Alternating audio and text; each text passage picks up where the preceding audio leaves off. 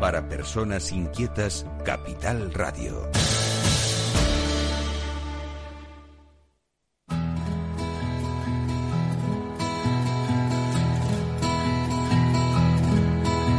Comienza la caja de Pandora. Al verte sonreír. Al verte sonreír. Un programa especialmente dedicado al mundo de la discapacidad. El niño que ayer fui. El niño que ayer fui. En Capital Radio La 10, cada semana hablamos de aquellas personas que por una causa u otra han llegado a ser dependientes. Lo presenta y dirige Paula Romero. Aquí estamos. Estamos nuevamente en nuestra emisora, esta emisora solidaria, que te- habéis oído que tenemos un eslogan que dice para personas inquietas. Está claro que nosotros todos, todos los que salimos en este programa, tenemos muchas inquietudes y nos movemos muchas. Y hoy voy a hacer un programa muy, muy especial. Hoy voy a hablar con una persona que, bueno, que él no va a poder hablar directamente, sino que lo hará a través de una voz, supongo que este tipo de voz robótica que se utiliza. Él es Víctor Villar, es una persona que, bueno, que tiene muchísimas inquietudes. Y yo voy a empezar con, bueno, con la batería de preguntas que ya en su momento le mandé y, le agradezco mucho que, que se haya puesto, pues, que, que se haya dispuesto para ello. Bueno, pues empiezo con la primera pregunta. Eh, Víctor, eh, ¿qué tipo de discapacidad tienes?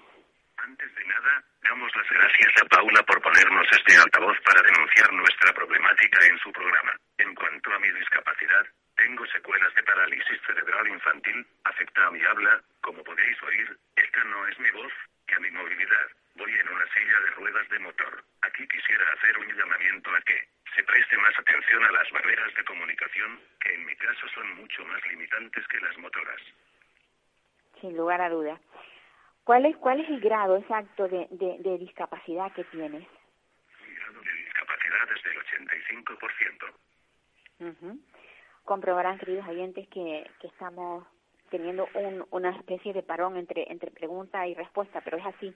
Como secretario, sé que secre- eres secretario general de la UPD. Eh, como secretario, ¿cuánto tiempo llevas en este cargo? Realmente, la denominación de ese cargo existe desde nuestra última asamblea de marzo de este año, cuando se decidió, entre otras cosas, definirnos más ideológicamente, haciendo lo que incluso muchos partidos no hacen en estos tiempos de postmodernismo y indefinición, declararnos oficialmente socialdemócratas y feministas abolicionistas de la prostitución y el género. A ambos posicionamientos les une una visión materialista del activismo. En el caso de la discapacidad, eso se traduce por un lado en la apuesta inequívoca por lo público y la lucha por necesidades reales, no por deseos hechos derechos desde despachos de universidades, como por ejemplo la asistencia sexual, la cual, para nosotras y nosotros no es otra cosa que prostitución adaptada. La unidad progresista de apoyo a la discapacidad y la dependencia quiere estar en centros de trabajo, en centros educativos, en los ambulatorios de los barrios y en las residencias, donde están las personas con discapacidad. No nos interesa la ciencia ficción académica, que muchas veces es un elemento disuasorio para identificar y reivindicar nuestras necesidades reales. Bueno, ¿con qué recursos cuenta? Te, voy- te pregunto esto, ¿con qué recursos cuenta esta asociación? Víctor, me comentabas, Ah. Víctor, que, Que que me co- un momento eh, que tiene problemas étnicos enseguida a, a, ahora Vale. A ver, yo te- la pregunta que te hacía era eh, que qué tiempo hace que se constituyó esta asociación. Al no ser asistencial, sino reivindicativa, hasta el momento no ha solicitado subvenciones y se ha mantenido de las cuotas de sus socios y de donaciones particulares. Nuestro principal capital son nuestros afiliados y afiliadas. Aunque, no nos pongamos épicos, si hay algún filántropo que no sabe qué hacer con sus millones, aquí estamos abiertos y daremos buena cuenta de ellos. Ahora en serio, hasta ahora, nuestro principal trabajo es presionar y asesorar a la administración y para eso no hace falta mucho dinero. O sea, que, y los, los objetivos que, que perseguís, ¿cuáles son? ¿El de la igualdad? Mar, Mm, sí ahora ahora Como he dicho, la UPRD, Unidad Progresista de Apoyo a la Discapacidad y la Dependencia, es una asociación no asistencial y con vocación de lobby sociopolítico en el ámbito de la discapacidad y la dependencia. Nuestros fines son impulsar las políticas públicas de discapacidad y dependencia que refuercen el estado del bienestar en este colectivo, velar por el derecho de atención a la dependencia, velar por el derecho a la educación y la cultura de las personas con discapacidad, en igualdad de condiciones, velar por el derecho a la sanidad de las personas con discapacidad, en igualdad de condiciones, velar por el derecho a los servicios sociales de atención primaria y especializada de las personas con discapacidad, en igualdad de condiciones, velar por el derecho al empleo de las personas con discapacidad, en igualdad de condiciones. Hasta ahora, ¿cuáles han sido los logros de la asociación hasta el día de hoy? Mm, Un momentito, es que va a sonar mejor si lo dice la máquina. Mar, Mar. Sí, Eh, no, pero tipo- ya está, eh, ya está en ello. Ajá, vale. Yo te, lo que te decía era si podía hablar contigo y, y sería casi igual, ¿no? Porque tú la creación y la popularización del concepto discafobia, como odio o rechazo a la discapacidad. Hasta hace unos cinco años, nadie hablaba de discafobia, hoy es un concepto generalizado. A raíz de esto, hemos creado, con el asesoramiento de miembros importantes de la Judicatura, el Observatorio Nacional de la Fobia a la Discapacidad, ONFD, el cual actualmente dirige la profesora de Filosofía del Derecho de la Universidad de Granada, Tasia Aránguez Sánchez. Precisamente, gracias a nuestro contacto con varias personas con endometriosis, como Tasia, hemos conseguido ayudar a visibilizar el problema de las enfermedades feminizadas como la endometriosis o la fibromialgia, a través del apoyo a publicaciones como el libro Se acabó el silencio, en el que participan nuestras compañeras Mar Molpeceres Molpeceres y la ya citada Tasia Aránguez. Y nuestro último y mejor logro es ayudar a destapar los abusos laborales en los centros especiales de empleo, de los cuales la compañera Yolanda, que intervendrá después, es un ejemplo. Sobre esto, decir que hemos conseguido unir a varias personas afectadas por esos abusos y se está planteando la creación de un sindicato de y para personas con discapacidad en un futuro. Si me permites, desarrollaré el tema. Es importante que se desmitifique la labor de las organizaciones no gubernamentales. En la práctica, según el sistema social que se creó en el comienzo de la democracia, estas organizaciones se han convertido cada vez más en empresas, gracias a las cuales se produce una privatización encubierta de los servicios sociales a golpe de subvenciones. De esta forma, el Estado delega sus obligaciones en estas organizaciones, las cuales se convierten en tejido empresarial que, aunque no tenga ánimo de lucro, sí tiene afán de crecimiento. En esta dinámica entran los centros especiales de empleo, dentro del llamado tercer sector. Para empeorar esta situación, en estas organizaciones no gubernamentales en sí mismas apenas tienen personas con discapacidad trabajando.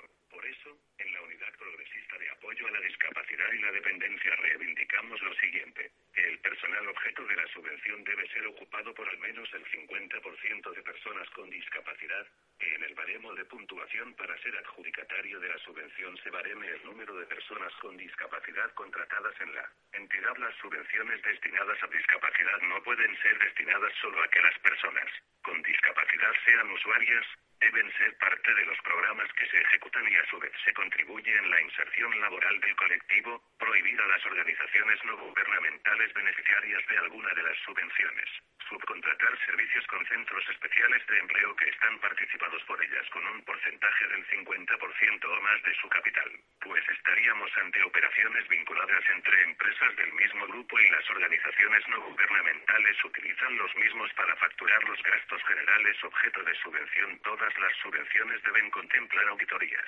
externas.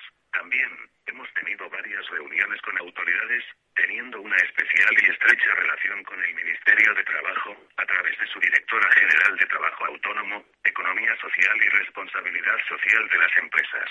Maravillas.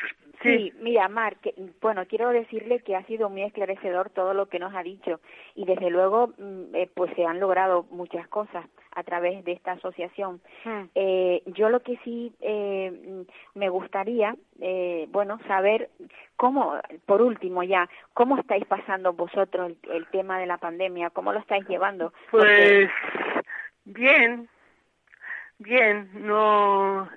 Eh, pues, eh, yo soy de Madrid y le llamo mucho de menos. Claro. Bueno, pero estáis en un sitio, estáis, estáis en Burgos, ¿no? Sí, Ajá. Mar, ¿tú también perteneces a esta a esta asociación? Sí, sí. ¿Eres secretaria de organización. de organización Mm. y, y llevas también mucho tiempo eh, desempeñando el Sí, cargo? desde el principio. No, no, no, desde, no, desde la, desde la última, desde Asamblea. la última asamblea. Ajá. Bueno, pues pues me alegro muchísimo que estéis los dos tan unidos y trabajando en algo tan importante Mm. como es la defensa de las personas con discapacidad y sobre todo mm, eh, algo que es tan fundamental como puede ser el trabajo que nadie nadie eh, aproveche eh, el, este sector de la discapacidad para lucrarse porque es la verdadera digamos remonar que tiene la, el, el, el, el mundo de la discapacidad la gente quiere aprovecharse de las personas con Sí, sí. discapacidad es terrible Sí. Mar, un, una, un abrazo fuerte y, Mm. y otro para y otro para Víctor. Gracias, igualmente. Mira, que el programa lo colgaremos en, en Facebook y, y bueno, pues lo, lo podéis escuchar y, y, y repartirlo entre entre vuestros compañeros para que oigan la, la entrevista que le hemos hecho a Mm. Víctor, ¿vale? Una, un abrazo muy fuerte Mm. y cuidaros Uh. mucho, cuidaros mucho. Un abrazo. Vale. Adiós, Víctor. Bueno, pues chicos, la verdad es que me ha gustado muchísimo hablar, poder contactar con Víctor. Bien, es verdad que hay una dificultad cuando hay por medio un, un aparato, la tecnología no es tan rápida como somos nosotros, ¿no? Por ahora. Probablemente con el tiempo hasta nos quitarán de en medio a los humanos y serán serán lo- los, los robots quienes hagan todo nuestro trabajo. Pero bueno, hoy por hoy seguimos siendo nosotros quienes ponemos voz. Y ahora vamos a hablar con, con alguien que también está vinculada con, con el mundo de la discapacidad, por supuesto. Y espero que esté al otro lado de... me estarán llamando desde, desde control. Y nosotros seguimos como siempre, emitiendo desde casa hasta que esto cambie, no sé cuándo, pero espero... Yo tengo muchísimos deseos de estar en, en, en el estudio porque me gusta estar delante del micrófono y poder transmitir, pero desde allí. Pero bueno, las cosas son como son. Y ahora tenemos, en, bueno, queremos que vamos a, a tener eh, a Yolanda. Espero que Yolanda esté por ahí y que nos escuche. Yolanda también ha tenido problemas con, con el tema laboral. El, ella ha, ha incluso denunciado al, a, un, a, la, a un centro de, especial de empleo. Está Yolanda, vale, pues ya tenemos a Yolanda. Buenos días, Yolanda. Buenos días, Paula. Me alegro mucho de que estés ahí. Acabo de, de intentar, o he podido, medio he podido hablar con Víctor, ¿sabes, no? Víctor. Eh, sí, lo he estado escuchando. Ah, bueno, hemos tenido dificultades porque, tú sabes, la, la, no es lo mismo eh, hablar así como nosotros que a través de una máquina, pero bueno, Sí, es que son las dificultades que tienen las tecnologías, entonces pues sí. no se pueden evitar. No, no se pueden evitar. Yolanda, él, él te nombró porque sabía que tú ibas a entrar ahora en antena. Es muy triste que se quieran aprovechar de las personas con discapacidad eh, en el mundo de, empresarial, en el empleo, en todas partes, ¿no? Sí, es, es muy triste, es muy triste y además es que te sientes impotente frente a ese tipo de, abuso de poder y que, se forman en ese tipo de empresas. A ver, tú, tú has pasado por, por esta situación. Tú eres una persona que tiene una discapacidad, tuviste que dejar tus estudios en la universidad por, por el problema que tienes. Tienes un problema de discapacidad física y sensorial después Sí. de un accidente. Bien. Y ahora, ¿cómo es tu vida? ¿Qué es lo que estás haciendo? ¿Qué- Bueno, pues ahora mismo, después de, de haber terminado de trabajar en, en el Centro Especial de Empleo, pues estoy preparándome una oposición para gente de Hacienda, a ver si soy capaz de, de sacarla adelante. Sí, seguro. Y, y bueno, pues intento hacer una vida lo más normal que, que nos dejan, porque por mucho que hablan de la integración, realmente no existe esa integración. Me ha gustado eso que has dicho. Si nos dejan. Si nos ¿Cómo? dejan. No te he entendido, disculpa. Que me, que me ha gustado mucho esa frase que has dicho. Si nos dejan. Sí, es que no nos dejan, no nos, no nos Exacto. permiten, porque además es que ya con la palabra discapacitado ya mm, nos apartan. Sí. directamente. Es como si nos, eh, nos pusieran un sello, Sí. dijera, una etiqueta. Sí. esta persona eh, no va a servir en esta sociedad. Exactamente. Esa persona no va a servir a esa sociedad, simplemente pues nos explotan para lo que ellos creen que podemos servir. Exacto. Tú, tú has puesto un, una denuncia porque, bueno, pues porque por un despido o por lo que realmente te han hecho en esa, en este empleo en el que estuviste. Sí, la verdad es que me he sentido humillada, maltratada y sobre todo que físicamente han perjudicado pues el problema que yo tengo, uno de los problemas que tengo por lo de, de discapacidad. Tenías No una acumulación, o sea, te, te, te acumulaban las tareas, te daban muchas tareas, más de las que realmente podías tú eh, eh, ejercer. No, no, que va. Lo que pasa que es que, pues bueno, eh, no querían o no me dejaban realizar mi trabajo, eh, me, me quejé y, y directamente me pusieron a hacer trabajos básicos. Y ese trabajo básico no me dieron el EPI adecuado para poderlo realizar. Entonces, pues eh, uno de mis ojos le tengo bastante dañado y a partir de ahí, pues se me ha dañado mucho más. O sea, que has, per- has tenido, eh, pues un, ¿has perdido visión o no? No, no he perdido visión. A ver, uno de mis hijos, de mis ojos, disculpa, eh, no le cierro completamente porque pues el nervio óptico se me se me rompió y no le cierro totalmente. Entonces, pues me lagrimea, me lagrimeaba muy a menudo. Me pusieron a trabajar con un aparato que emitía 370 grados de calor, lo que ha producido que mi ojo ya no lagrimee. Entonces, eh, le tengo continuamente tengo que depender de lágrimas, taparme el ojo porque me escuece muchísimo, se me crean muchas úlceras y eso me puede provocar pues bastante bastantes problemas Yolanda, ¿qué era lo que tú estudiabas? económicas Económica. ¿Y hasta qué curso llegaste? hasta segundo. Hasta segundo. O sea, que ahora con esta, con eh, tienes una ligera preparación o bastante preparación para poder optar a, a esas oposiciones. Eh, ¿Cuánto tiempo llevas estudiando? Pues realmente no he dejado nunca de estudiar, siempre he estado haciendo muchas cosas, eh, muchos cursos, porque yo por todo el golpe le tuve en la cabeza, entonces necesito eh, perdí toda la memoria, mm, no mi vida se divide en dos, antes y después del accidente, y entonces necesito estar activando continuamente mi memoria.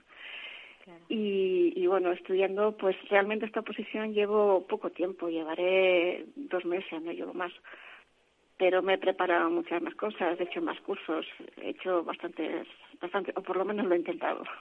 Lo has intentado. ¿Y esa pérdida de memoria también hizo que perdieses parte de lo, de lo que habías estudiado o no? Totalmente. O sea, mi pasado antes del accidente no existe. Tengo un pasado que mm, de golpes de memoria, golpes que he tenido de recordar cosas y que me han contado los demás, sobre todo. Para mí el pasado realmente no existe. Yo no puedo hablar de cuando tenía 10 o 15 años, porque no lo recuerdo. Yo tengo una frase que repito hasta la saciedad, que es que la discapacidad no pide permiso.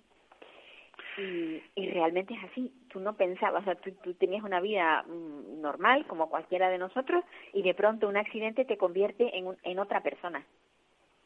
Sí, exactamente. Lo que pasa es que yo realmente tardé casi 27 años en lograr la discapacidad reconocida legalmente, porque anteriormente no me la querían dar. O sea, estuviste luchando para que eh, reconocieran que tenías un problema de... Sí, porque me decían que por un ojo y un oído no, no me podían dar eh, la discapacidad. Ajá. Cuando precisamente cuando yo pasé por el, los tribunales médicos estaba bastante peor de lo que estoy ahora. O sea, que has ido recuperando, eh, mediante terapias, has ido recuperando parte del, de la Sí, audición. yo tuve, sí, por ejemplo, el hombro, tuve la ruptura de, de- del hombro de la clavícula del hombro los ligamentos. Me dijeron que no iba a conseguir mover ese brazo prácticamente nada, no le recuperaría. Y a base de mucho esfuerzo lo, lo logré. Con la memoria, pues exactamente igual, pues a base de estudiar y a base de, de leer mucho y a base de, de preocuparme, pues no la tengo al 100%, pero he recuperado bastante. Y, y así con todos. La visión, pues yo veía doble y la naturaleza es muy lista y llega un momento en el que ya te acostumbras y ves bien. Con el oído, pues tengo un oído, un, tengo un ruido en el oído está continuamente zumbando, llega un momento en el que ya no escuchas ese oído, ese ruido, perdón. El ruido, sí. No, te, te acostumbras, sí, sí. Eso le, pasa a mucha gente que tiene ese, ese, ese problema.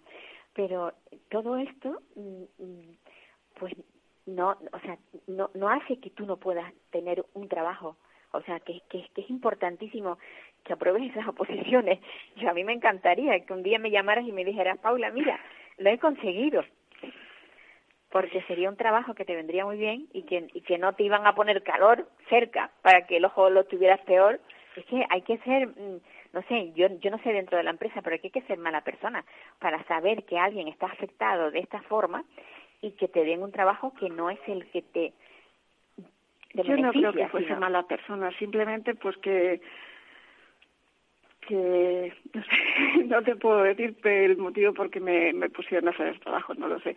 No pienso que fuesen malas personas, simplemente pues que optaron por por darme ese trabajo y ya está. Anteriormente no lo hacía, estaba haciendo desempeñando otro trabajo bastante más acorde con mis posibilidades, pero posibilidades pero no les gustó el que me quejase en un momento dado y, me pusieron a, realizar ese tipo de trabajo. Ahora, realmente, eh, el tema de, del despido, ¿cómo lo llevas? Pues precisamente mañana he quedado con el abogado para, para ver cómo lo enfocamos y cómo vamos a, a ello. Porque, claro, yo fui contratada para hacer una determinada labor y no durante un mes pues estuve haciendo otro tipo de trabajo que no tenía nada que ver para lo que yo he sido contratada y que además reflejaba mi aparece en el en el contrato. Luego pues también lo del ojo pues me preocupa bastante porque de hecho yo estudio de una manera continua y ya no puedo hacerlo porque tengo que estar parando cada dos por tres porque me escuece muchísimo el ojo me lo tengo que tapar, el ojo, el otro ocho, el otro ojo le esfuerzo también bastante, me duele mucho la cabeza, entonces pues me parece que eso, mm, pues yo no tengo necesidad de pasar por ahí y que ellos salgan de rositas. Y sobre todo, que es, que es lo que más me duele, es que mm, simplemente por ser un centro especial de empleo, ellos se lleven todas las florituras y todas las flores de que lo están haciendo bien cuando no lo están haciendo bien. Ahí iba a llegar yo que como un centro especial de empleo que pertenece pues a la Federación de Personas con Discapacidad Físicas Orgánicas, que es una iniciativa social, eh, estén actuando de esa manera tan poco propicia para la persona con discapacidad? Sí, es lo que yo no entiendo, porque eh, como te he dicho antes, yo vengo del sector de, del sector de general, he tenido bastantes trabajos y, en todos los trabajos tienen son más y son menos, pero lo que yo estoy viendo aquí no es normal y de lo que me estoy enterando es mucho menos normal porque nosotros somos personas normales, solamente que tenemos unas características especiales que nos hacen pues que tenemos que tener una serie de, de un trabajo adaptado. Adaptaciones a, nosotros mismos. Y ya está es lo único que, que queremos y que pedimos. Y que además la ley nos lo reconoce pues sí. Lo que pasa es que mm, en el papel, el papel soporta todo. Hay muchas cosas escritas a favor de, pero luego la realidad es otra. Eh, al final, eh, yo no sé por qué, supongo que será porque no se vigila qué es lo que se hace, porque estas empresas incluso reciben subvenciones por el hecho de tener personas con discapacidad. Claro, es que, por ejemplo, yo fui contratada durante seis meses, simplemente porque recibía una, una subvención. Me bueno, no me renovaron el contrato porque ya el, el, el, hecho ya me habían recibido esa subvención o lo van a recibir, pues ¿para qué voy a seguir trabajando? Trabajase bien, trabajase mal. Mm, entonces, yo creo que eso no es justo porque además ellos son un enlace para que nosotros podamos acceder al, al mercado laboral. No es justo que contraten a personas que estén 12, 15 años allí trabajando y que estén ocupando un puesto de trabajo que me parece estupendo porque todo el mundo tenemos derecho a trabajar, pero los demás también, y que nos ofrezcan la oportunidad de, de poder desempeñar si somos capaces de desempeñar un trabajo adecuadamente o no. Sin lugar a dudas.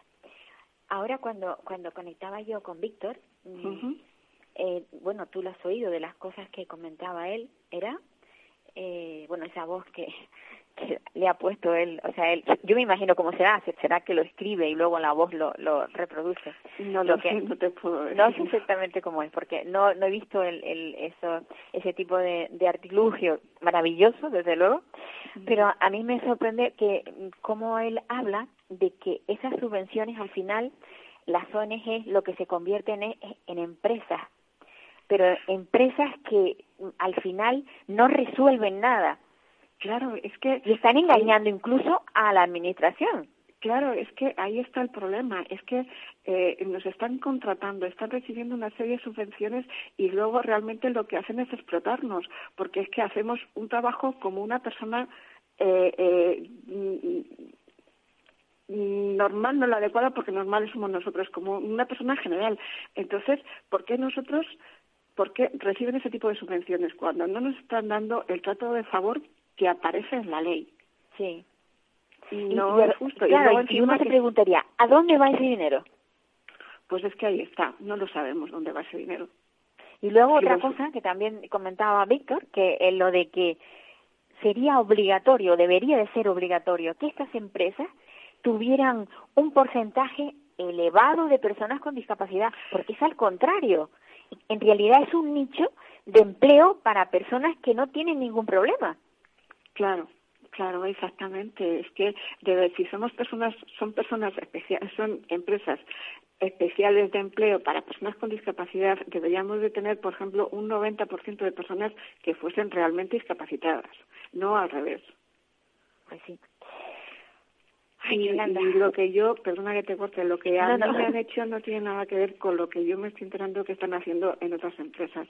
Entonces, eh, yo soy una pequeña muesca que aparece ahí, pero es, es verdaderamente triste todo lo que están haciendo. Todo lo que está pasando.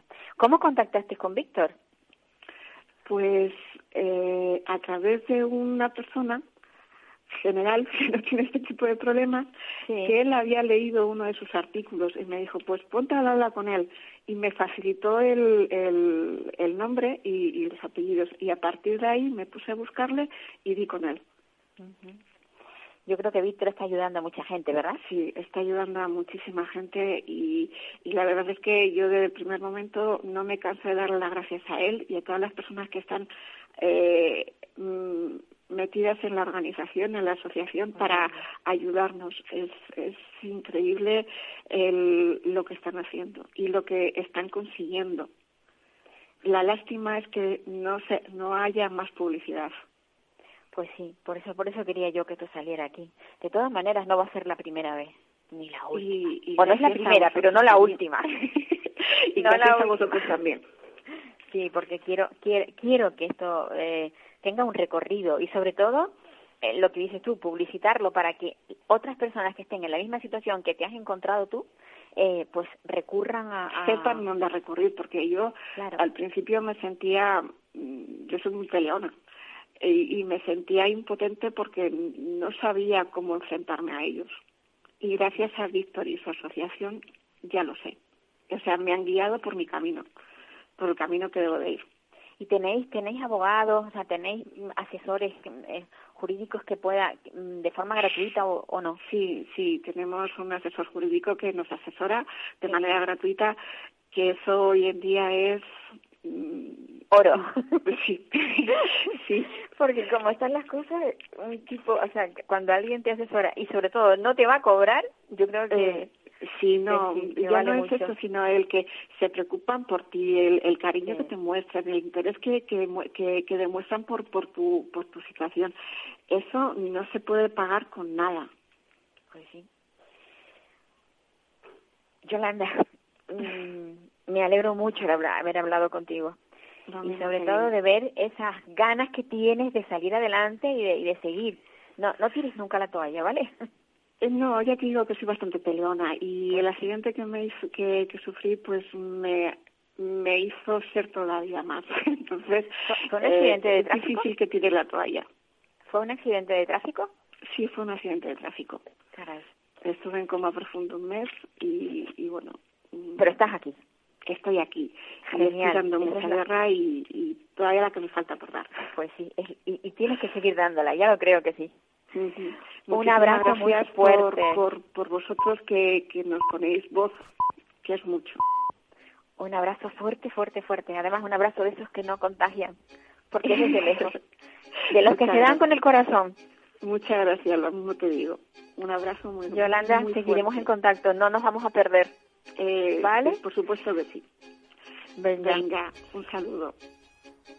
Bueno, pues la verdad que Yolanda mm, es una niña encantadora, una una joven que que como ya habéis oído después de un accidente pues ha tenido y tiene esas dificultades, pero sigue adelante, que eso es lo importante.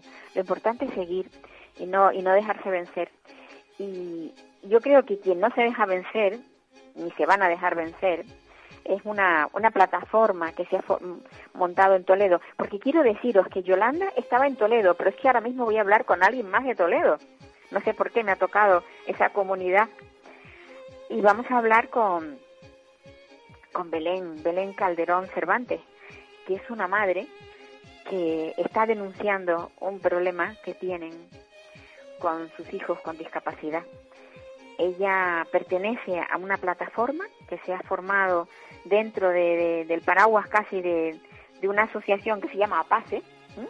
en Toledo, y, son varias madres las que están luchando por conseguir pues recursos para sus hijos. Ya lo dije yo la vez la semana pasada que cuando los chicos terminan su edad escolar, que es hasta los 21 22 años creo que es, después de ahí ya no se sabe dónde pueden ir.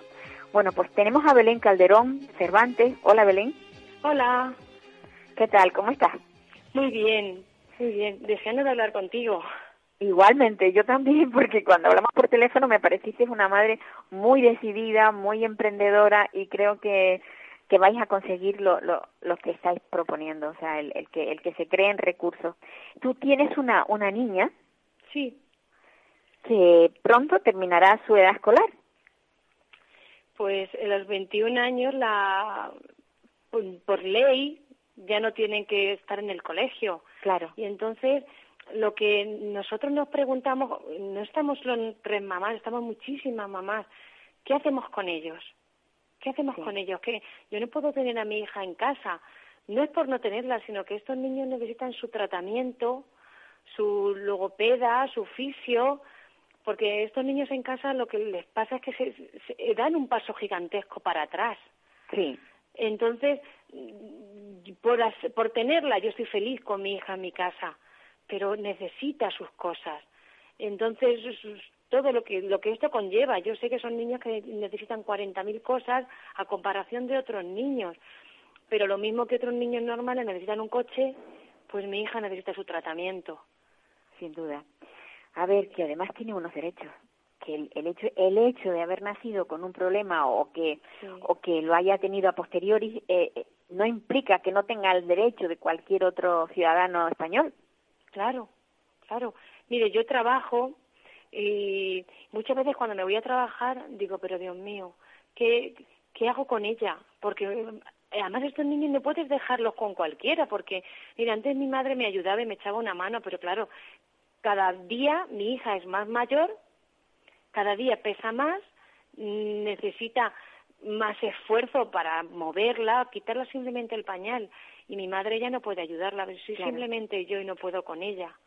Entonces, muchas veces cuando me voy a trabajar y digo, si mi marido no puede, se la tengo que dejar a mi hija y es una herencia que no quiero dejarla. Por eso pedimos, yo se lo digo a- con todas las personas con las que hablo, le digo, por favor, necesitamos, no es una es una necesidad lo de un colegio y un sitio donde puestos niños puedan estar y tengan sus necesidades necesarias. Al principio yo decía, qué cubiertas. vergüenza pedirlo y de, pero es que ahora somos la voz de nuestros hijos. Todas las personas que tenemos niños así, si no hablamos por ellos, ¿quién lo va a hacer?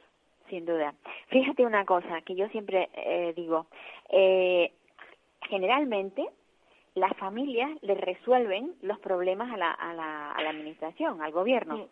Porque cuando nace un, una persona con estas características, la cuida su madre, su abuela, una hermana, una tía. Siempre hay una mujer, y ojo, casi siempre son mujeres, aparte de también hay hombres, pero bueno, casi siempre son las mujeres las que cuidan de estas personas con discapacidad. Están resolviendo un problema gordísimo. Sí.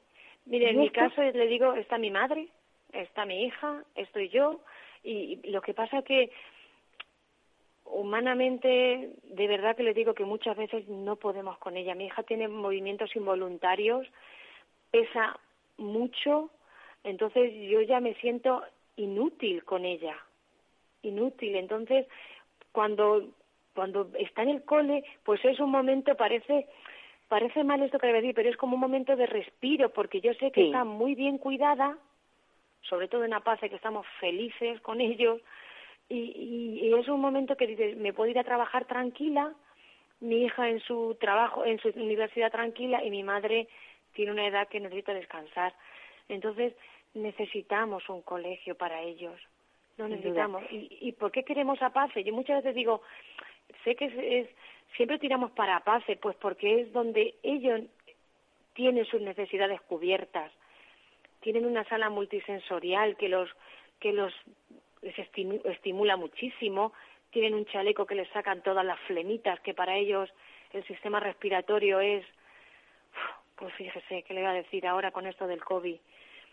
Pues nosotros estamos muy felices ahí, porque yo sé que está muy bien cuidada. ¿Y a se podría ampliar su, su bueno no, no sé cómo es si es un, es un edificio grande si Pues tiene sí. instalaciones si tiene espacio para poder construir algo adicionado que se pudiera convertir en, en un centro de, de día por ejemplo Sí, además tiene muchísimos terrenos para poder ampliar, pero como tú sabes, todo eso necesita muchísimo dinero y, y, y ganas de que alguien diga, venga, algún político, alguien, eh, yo yo soy una persona muy de, muy de todoterreno y siempre digo que me gusta hablarlo para que yo me entere. Y cuando hemos hablado con la gente así que nos han recibido, siempre digo, pónganse en el puesto nuestro, en nuestro lugar. Si hay terrenos y se puede hacer, pues denos esas ayudas para estos niños que están tan necesitados, que están aquí y que necesitan cubrir sus necesidades. esta esta asociación a la que pertenecéis a PASE Sí. eh, es una asociación de cuántos años hace que funciona Pues, pues la verdad que te voy a ser sincera que no lo sé, pero es bastante muy grande, es muy grande y tiene muchísimos terrenos y, y es están cuidadas. Si vieras cómo cuidan a los niños, yo, yo es que estoy feliz con ellos, eh, estoy encantada y siempre les digo lo mismo, tenéis en vuestra mano lo que más quiero del mundo que es mi hija. pues sí la Y tranquilidad que te puede dar de- claro la tranquilidad que te puede dar dejarla en un lugar Sí. donde sabes que está bien cuidada y, Mm. y seguramente que habrá muchos niños que incluso eh, demuestren que quieren estar allí que quieren ir Sí, sí, hay muchos niños que no están ahí, pero porque no hay plazas.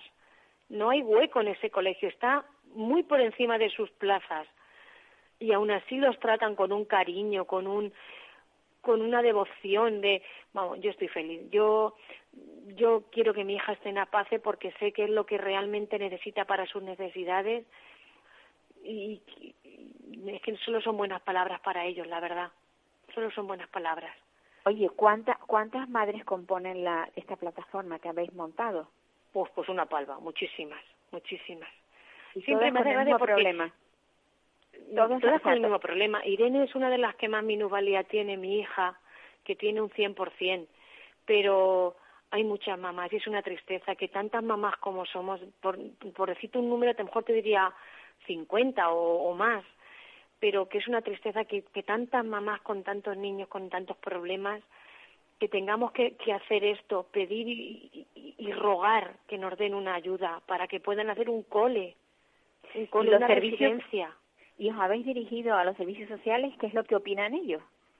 Pues mira, te voy a ser sincera, nos ponen, oye, nos dicen muchísimas buenas palabras, pero que las palabras se las queda al aire. Yo quiero que, que, que se mueva un poquito. Mire lo que le dije a un, cuando hablamos con uno, digo, mire, digo, le voy a traer a mi hija a las 8 de la mañana.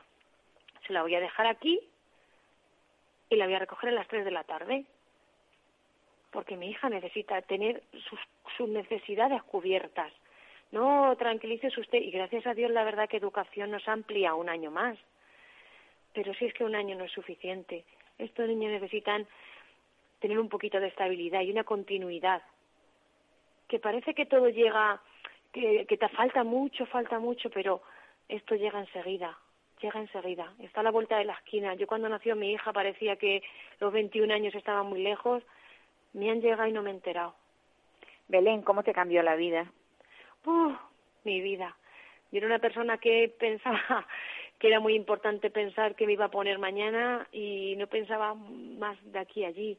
Y ahora pienso que cada día que se levanta mi hija y me sonríe, es, mira, hasta me emociono, es un, lo mejor que me da mi hija, es lo mejor. Una sonrisa de Irene. Pero necesitas descanso. Eso es algo que tampoco entiende la gente. El que no vive la discapacidad no sabe que los padres y familiares cercanos, los que los que trabajan con esa criatura, necesitan un descanso, un respiro familiar. Y aunque parezca que no, el que vayan a, a un centro eh, hace que las pilas de estas personas se recarguen para que cuando vuelvan puedan emprender la tarea que les queda, porque la tarea nunca se acaba, salvo el, el, tiempo que duermen, y hay ocasiones en que duermen muy mal también estos chicos, no sé, no sé si le ocurrirá a la tuya. Pues mire, mi hija es que toma orfidal y entonces tengo que decir que duerme como un lirón, la verdad pero durante el día ya es bastante. Tengo otros dos hijos más y muchas veces como madre y mi marido pues eh, sentimos que, que no les atendemos el tiempo suficiente que ellos necesitan. Porque claro, Irene es que es, es todo el día, todo el día y la toda que, la, noche la que absorbe todo todo el sí, tiempo. Sí, sí, sí. Mire, hoy está que no sabemos si tiene el COVID o no tiene y entonces está toda la noche con muchísima fiebre y es una preocupación tan constante que dices, Dios mío, ¿cómo puede ser? No consientas que, que estos niños que... Entonces es una preocupación diaria. Entonces sí que me gustaría pedir a, a todo, todas las personas que tienen en su mano el poder que nos ayuden un poquito, que esta carga sea un poquito más leve. A nosotros con un colegio, que en Apace, que lo amplíen, a otros niños con una silla de ruedas que es muy necesario. Parece una cosa que, pero hay personas que no tienen ni para una silla, a otros con clases de logopedia o de estimulación. Es muy necesario para estos niños que den sus necesidades cubiertas. No te, no cubre, no cubre la, la seguridad social el, la silla para tu hija va en silla. Pues sí las cubre, pero muchas veces casi siempre tienes que pagarlas tú de primeras. Claro. Entonces, hay personas pues que, tienes que desembolsar el dinero antes de que claro y luego sí que sí que te dan una una parte ahora mismo no me acuerdo cuál es pero pero imagínese una silla vale en un dinero entonces pero que que no pongan tantas trabas para todo que y unos papeles yo digo madre mía dios mío pero cuánto se necesita para todo entonces sí que me gustaría que que nos ayudaran un poquito más que no, son, que no los olviden y que a las familias, pues a nosotros en nuestro caso, un respirito, un, colegio para que puedan ir nuestros hijos.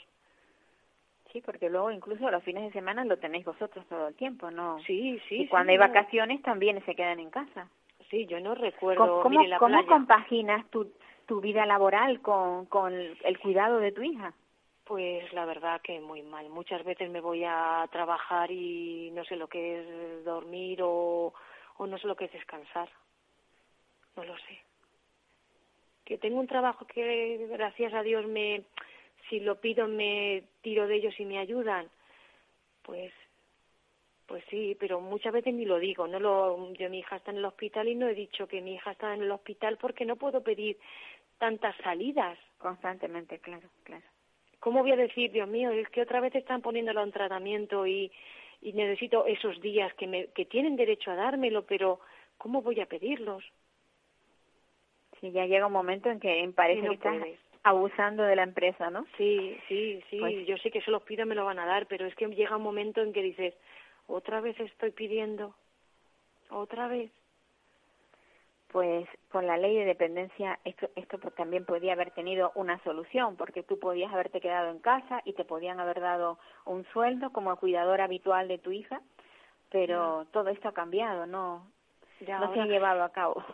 Y además ahora todo tan todo tan difícil con esto del COVID. Yo pienso que que espero que, que, que, que se normalice un poquito, porque ta- incluso para estos niños estar metidos en casa, mi hija que está mucho tiempo en casa, estuvo desde febrero hasta hace una semana que ha ido al cole, ha sido un atraso para ella. Mi hija gateaba y ya no hace nada, ya está parada. Las está parada. actividades que tenía las ha perdido. Claro, porque de estar metida todo el tiempo en casa con esto del, del confinamiento, pues dan un paso para atrás muy grande. Y estos niños que den un paso para atrás es un problema porque no lo vuelven a recuperar. Entonces, yo sí que de verdad que pido que necesitamos que, nuestras, que, que nos ayuden a un cole. Es que es súper, súper necesario. Sé que me repito mucho, pero es que tengo una desesperación porque mi hija esté en el cole. Muchas veces mi marido dice, venga, que, que ya verás que sí, que, que esto va a salir. Digo, sí, pero tenemos que luchar nosotras por ellos. Sí, no, no te lo van a tener a casa, eso te lo por seguro. No, yo, yo soy la voz de mi hija y, y voy a ir a Rusia, donde sea, con ella, Con tal de lograrlo. con, con, con tal de lograrlo, porque lo necesita. Yo no soy una persona que me exprese muy bien, pero yo digo que tengo que hablar desde el punto de vista de madre y desde el corazón. Te expresas perfectamente y te estamos entendiendo perfectamente. El que no quiera entender es porque no realmente no quiere, ¿vale? No, no es porque no sepa expresarte. Eh, eh, no es la primera vez que sales en un medio, ¿verdad? No, hemos salido en Castilla-La Mancha también. Y En la- pues igual. en la pues, televisión. sí, en la televisión. Salimos, vinieron a, a ver a mi princesa y la estuvieron entrevistando y, y sabes la pena que, que dependemos de todo el mundo. Mira, el día que vinieron a hacernos la entrevista, madre mía, para salir en la, en la televisión parece una tontería, pero que si tuvo que venir una persona del ayuntamiento que nos viene y nos ayuda, dependemos de tanta, de, yo siempre digo que mi casa es como el, como el cajón de los hermanos más, todo el mundo viene, que si una persona que me ayuda, gracias a Dios del ayuntamiento, que nos la puso la asistenta para ayudarla a bañarla, porque al no poder moverla yo sola, pues necesito que me ayuden, que si la levanta de la, señora del ayuntamiento, una prima mía que viene y que me ayuda, eh, siempre necesito ayuda, siempre necesitando ayuda. Y entonces por eso el, que el ratito del cole pues es un ratito nuestro, Sí, un, descanso, un descanso un descansito. físico y hasta, hasta psíquico, Sí, hasta psíquico, sobre todo sabiendo que está en buenas condiciones. claro, por eso, porque sabes que Sí. está tan, tan cuidada como conmigo o más, porque son profesionales que, que la cuidan, yo estoy, estoy feliz, feliz, feliz, feliz, feliz. A mí me gustaría que esta, que esta entrevista que te he hecho, que es bastante más larga de lo, lo normal, pero lo he hecho adrede, eh, que quiero que, que la gente que esté escuchando, que oiga, que, que entienda lo que, lo que una persona, una madre con un hijo con discapacidad pasa, mm, eh, se lo pasa mal, es que, es que no es fácil. Y yo antes con, hablaba con una, con una chiquita, Yolanda, ella, ella tiene una discapacidad, pero pero es sensorial y física y, y, se puede expresar tranquilamente. Y entonces me decía, es que no nos dejan, o sea, no nos dejan, no nos dejan y, y no dejan que seamos felices, no dejan que trabajen, no dejan, yo creo que lo, lo, lo están haciendo de tal manera que eh, incluso tú eh, eres incapaz de pedir permiso en tu trabajo Sí. porque te sientes como si estuvieras haciendo algo malo. Sí, sí. Y que no es así. Ya, pero mire, yo necesito trabajar. Hay personas que necesitamos trabajar. Entonces, muchas veces cuando, si yo sé que lo pide, me lo van a dar. Pero muchas veces digo, pero Dios mío, ¿cómo voy a pedir otro día más? Otro día más que, que, que yo al tener tres hijos, pues siempre tienes algo. Entonces, y claro, yo siempre pido más para Irene, los demás, como digo yo, está mal como más de que lo diga, pero digo, esto no son cosas importantes. Esto va a mi prima, o va a quien sea, o va a mi madre, o mi... pero con Irene voy yo. Entonces digo, ¿cómo voy a pedir otro día más? Sí. Pues yo... no, te, no, te, sientas culpable porque tu hija sí. te necesita y como te necesita tiene que tenerte ahí a su lado. Lo siempre me va a tener, siempre, siempre. Además que, nosotros claro es, que pasión. Esas necesidades que se tienen a partir de que se termina la escolarización de, de estas personas tienen que ser cubiertas y tienen que ser cubiertas porque son unas necesidades muy, muy importantes. Y yo, yo te aconsejo que sigas, que sigas eh, publicándolo. Si puedes salir nuevamente en la televisión, pues sal. Es muy desagradable tener que pues sacar a, la luz pública cuál es la vida que uno tiene, pero no no queda otra. Eh, no. Belén, es, es, que es tremendo, pero es así. Mire, yo voy a, voy a, voy a hacerlo todo lo posible y tanto nosotros, mi familia, como hay más familia, pero hay personas que no les gusta, que yo voy a hacer lo que sea. Es Irene, es mi hija y voy a hacer lo que haga falta. Y voy a tirar para adelante hasta que tenga su cole donde pueda ir. Pues sí, seguro que lo van a conseguir. Espero que sí. Belén, un abrazo enorme. Muchísimas gracias, guapa. Cuidaros mucho. Venga. Y, y bueno, ya yo seguiré hablando de, de esta plataforma. Espero que cuando haya algo, cualquier indicio de que las cosas van a cambiar, de que ha habido alguien con un poquito de empatía que ha dicho, veniros aquí, que vamos a, vamos a hablar, vamos a sentarnos y vamos a ver qué es lo que necesitáis. Yo creo que eso sería muy bueno, porque ya que nos quejamos, cuando haya algo bueno, también, hay que decirlo. Sí, sí, es así. Cuando las cosas se tienen que decir tanto si son buenas como si son malas. Pues sí que sí, así es.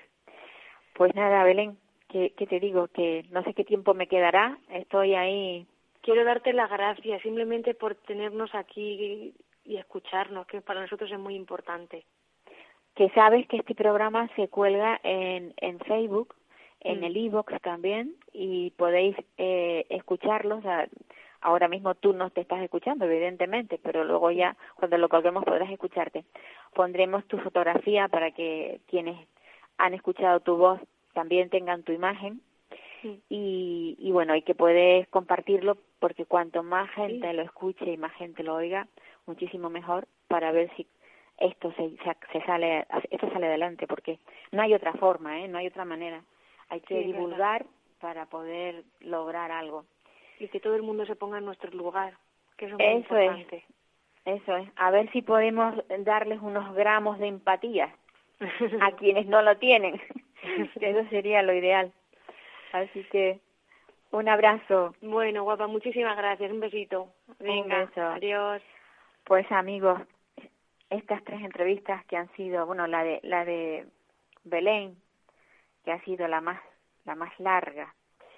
Eh, bueno, pues yo quiero que, que todos piensen un poco, si les tocara un, en, la familia, pues tener un, una persona con discapacidad y no tener recursos para tenerlo, sino tener que estar constantemente cuidando de esa persona, cansa, agota, llega un momento que produce incluso depresiones. O sea, tener una persona en casa con discapacidad y no poder y no poder dejar de atenderla las 24 horas del día, porque no es lo mismo cuando van a un centro que hay tres turnos. Cuando una persona tiene discapacidad en una casa y solamente hay un cuidador, ese cuidador está haciendo el trabajo de tres personas. Si eso se tuviera en cuenta, yo estoy segura de que eh, los políticos harían, moverían y harían otras cosas. Así que bueno, pues yo les dejo ya porque el tiempo se me va y decirles que, que les espero la próxima semana, que todos se cuiden mucho y que a ver si de una vez terminamos con este, con este virus y podemos volver al estudio. Un abrazo a todos y hasta el próximo, hasta la próxima semana.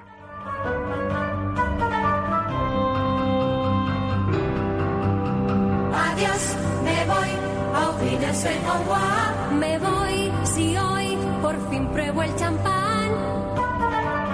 ¿Puedo? No. Me voy, goodbye, olvídense en adiós. Me voy con un suspiro y un adiós, adiós.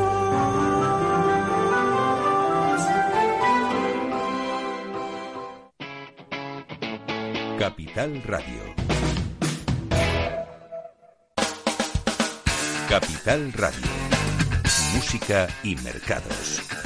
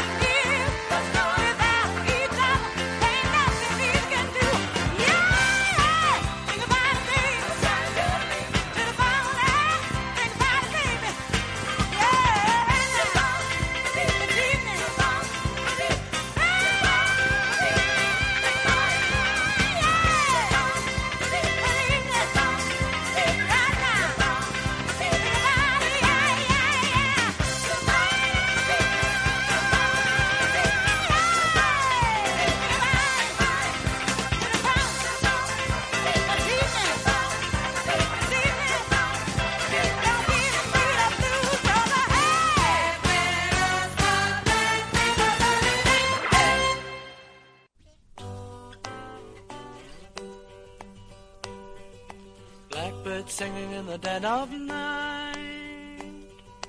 Take these broken wings and learn to fly all your life. You were only waiting for this moment to arise.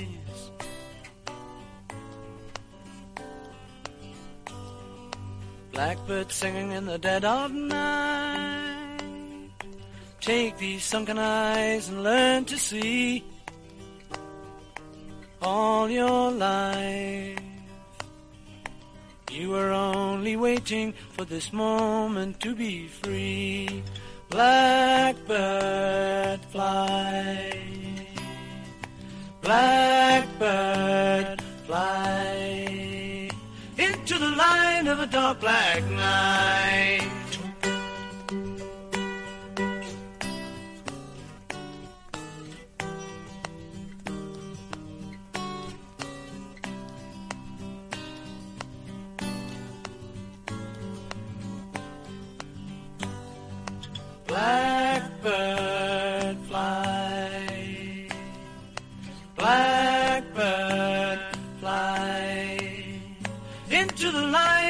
black night.